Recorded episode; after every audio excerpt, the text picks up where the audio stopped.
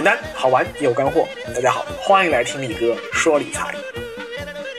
同志们、朋友们，最近力哥做了一件惊天动地的大事，我把我骑了四年的电动车换了啊！注意，这个电动车不是特斯拉，而是电动助力自行车。啊，听到这里你可能会说了呀，妈蛋，力哥，你是来调戏我的吗？你换电动车关我屁事啊？没有啦，我是想啊。呃，通过这样一件事来分享理财视角的消费思维，那就是能租的东西就别买，如果要买，那就用租的视角来判断买的性价比。力哥之所以离不开电动车啊，原因有三啊：一是节能环保啊，为建设美丽中国出份力；二是上海这交通太堵了呀，市中心十公里内的出行啊，很多时候开车耗时远超骑电动车。比如说，我现在上班距离我家八公里，开车不堵车的情况下，那也得二十五分钟到三十分钟。如果上下班高峰常规堵车，基本上都在四十五分钟甚至更多。但我骑电动车呢？哎，二十到二十五分钟雷打不动啊！今天时间就是金钱啊，从节省时间成本角度看，骑电动车上下班也要比开车划算很多啊。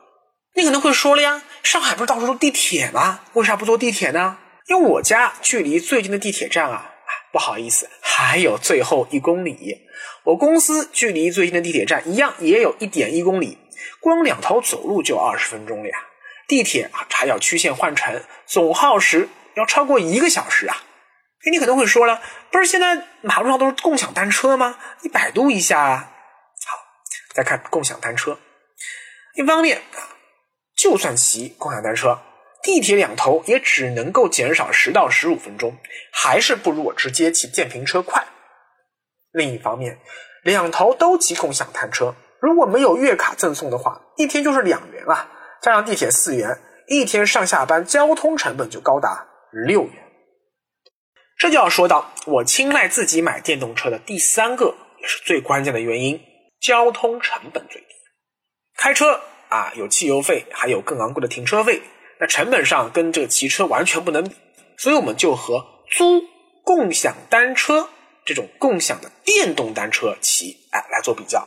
现在上海街头啊有很多绿色的叫做享骑电单车啊，就是就这种电动的这种自行车可以租赁的，数量很多啊，仅次于摩拜和 ofo，租金两元一小时。假如我每天骑这种享骑上下班，交通成本四元。我是一个很勤勉的老板啊，每一工作日都去上班，一年二百五十天，那么成本就是一千元。而这次我换的电动车是多少钱呢？经过啊，呃，在几个门店之间反复周旋砍价，我发现了传统的四十八伏镍氢电池电动车以旧换新价最低能砍到一千两百元，和享汽一样的这种啊比较新的四十八伏锂电池的电动车啊，以旧换新价最低能砍到一千九百元。我之前那辆电动车是二零一三年底买的啊，当时也是以旧换新，花了一千四百元。到了二零一六年初换了一次电池啊，以旧换新价四百元。期间呢啊，像什么补胎啊这种零星的维修费用加起来，呃不超过两百元吧。再加上充电费，一般不超过三百元，合计两千三百元，一共骑了近四年，折算下来呢，平均每年使用成本六百元。你看，还是远远低于每天骑共享电动车上下班的成本。这两年，力哥做自媒体赚了一大笔啊，所以我决定豪一把。这次换车呢，我决定不再骑很笨重的镍氢电池那种电动车，升级成锂电池的。话说啊，锂电池它使用寿命啊就高于镍氢电池。呃，以往经验推算啊，这台新车预期使用寿命是三年。期间呢，这个呃，假如说我把维修费还充电费加起来，如果算四百元的话，那么总成本就是两千三百元啊，还是折算下来每年六百元。所以说，如果你每年使用共享电动车超过三百次，那么自己买车会更划算。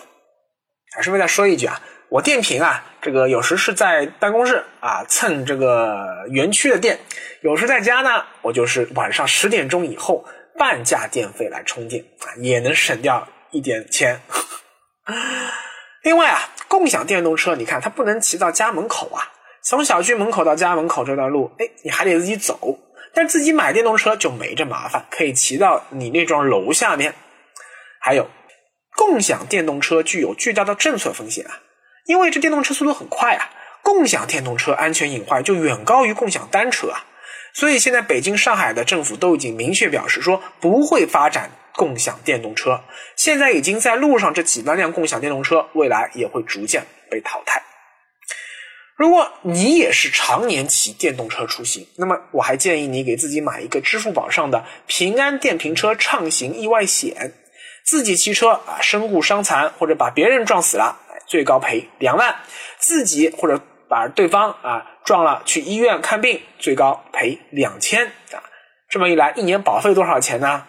只要十求田九元，很便宜啊。理财就是理生活。李哥之所以选择电动车啊，是因为经过仔细计算，发现买电动车比租共享电动车或者坐地铁都要性价比更高。这种思维方式啊，我们生活中到处都能用到。比如说啊，今天这个手机、电脑啊，因为升级太快了，都成快消品了呀。你看 iPhone 每年出一款新品，那你是不是一定要每年换一台新手机呢？啊，别说有人啊，称是每年换一台新机。如果每年换的都是最新款的 iPhone 啊，我们就以六千元计算吧，每天的使用成本高达十六点四四元。这个你想想，每年家里电话费才多少钱啊？折算成天的话，称那个租金是相当于你这个手机的一个零头啊。想要降低手机的日租金啊，只有两个办法：第一，爱护手机，延长使用寿命；第二，遏制第一时间尝鲜的消费冲动。新机上市一段时间后，价格一定会跳水啊，到时候再买也不迟嘛。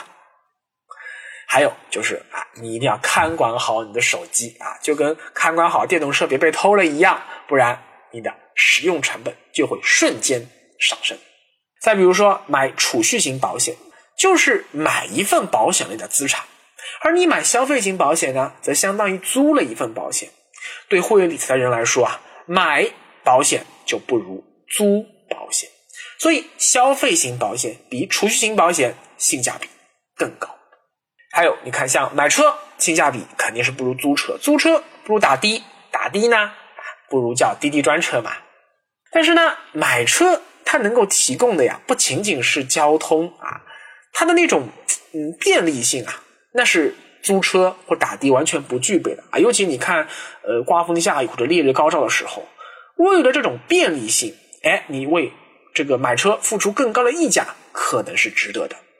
当然了，对于很多人来说啊，车那就完全不仅是交通工具啊，它更主要是一种身份的象征以及社交的工具。说到底呢，车就是个面子嘛。朋友同事啊，出去开的都是啊 BBA 啊，你每天上下班开的是一辆日本车啊，这个嗯，这个小伙伴们还能在一起玩耍吗？这么一来啊，这个买车就没有办法，一定要付出更高的溢价。不过呢，在买房还是租房的问题上啊，哎，情况就没那么简单。因为前面那些都是纯粹的消费品，而房子呢，既是消费品，也是投资品。从理财角度看啊，资产是能给你带来正的现金流的东西，也就是往你口袋里塞钱的东西。负债呢，则是给你带来负的现金流，也就是。从你口袋里往外掏钱的东西，这是非常非常重要的一个理财理念。所以，按照这个理念，自住房是负债啊，因为你要支付物业、水电煤啊；但是投资房呢，则是资产，因为你每月能够收租金，挣的现金流。按照政府的意思啊，叫房住不炒啊，所以呢，鼓励自住，刚需买房，反对投资客买房。然而，从理财角度看，既然自住房是负债，那买不如租啊！以五十倍甚至一百倍的房屋租售比来看，为什么不把买房巨款省下来，拿出啊一点小钱每月交房租，剩下的钱呢拿去钱生钱或者改善生活，不是更好吗？如今北京二环一间厕所的钱，哈，就撑够你环游世界了。一百倍的租售比啊！这意味着这房子啊，你租一百年都没问题呀！啊，那请问你还能活一百年吗？所以房价这东西不是明摆着虚高的吗？但为什么今天还是有无数刚需客在拼命买房呢？不是刚需客不明白这其中的道理，而是所谓的刚需客内心深处啊，多多少少还住着一个投机客，想借着房价暴涨的机会让自己赚上一笔，甚至实现阶层跨越。所谓楼市的空头啊，从来不是真心希望房价持续下跌，而是希望房价跌到满意的位置后，自己能以很舒服的姿势重新上车，然后呢，就希望房价。二段火箭继续发射。那些整天喊着房价太高、民不聊生的人啊，请摸着你的啊乳房，老实的告诉力哥，你心里是不是这么想的？人生在世啊，只有很少的东西值得我们长期拥有啊，像优秀上市公司的股票，或者说活力大都会中心的土地和房产，这才叫资产。而绝大多数东西啊，都是纯粹的消费品。会不断折旧，直到有一天被我们彻底抛弃。在花钱买这些东西时啊，我们就要学会用租的眼光来计算它的真实性价比。比如说，一件二十元的衣服面料很次，一件一百元的衣服面料上乘。乍一看呢，哎，前者便宜，但因为质量差，可能你穿一年就要扔了。但后者呢，哎，可以穿上三四年，依然保持很好的质量。而且呢，体感更好，也更显身份。而那些更加耐用的商品啊，像旅行箱什么的，哎，就更能够体现出昂贵的反而比廉价的性价比更高的特点了。好，下课，李哥这就带着丽嫂骑着崭新的小电驴出去兜风啦。别羡慕哥，土豪的世界你不懂。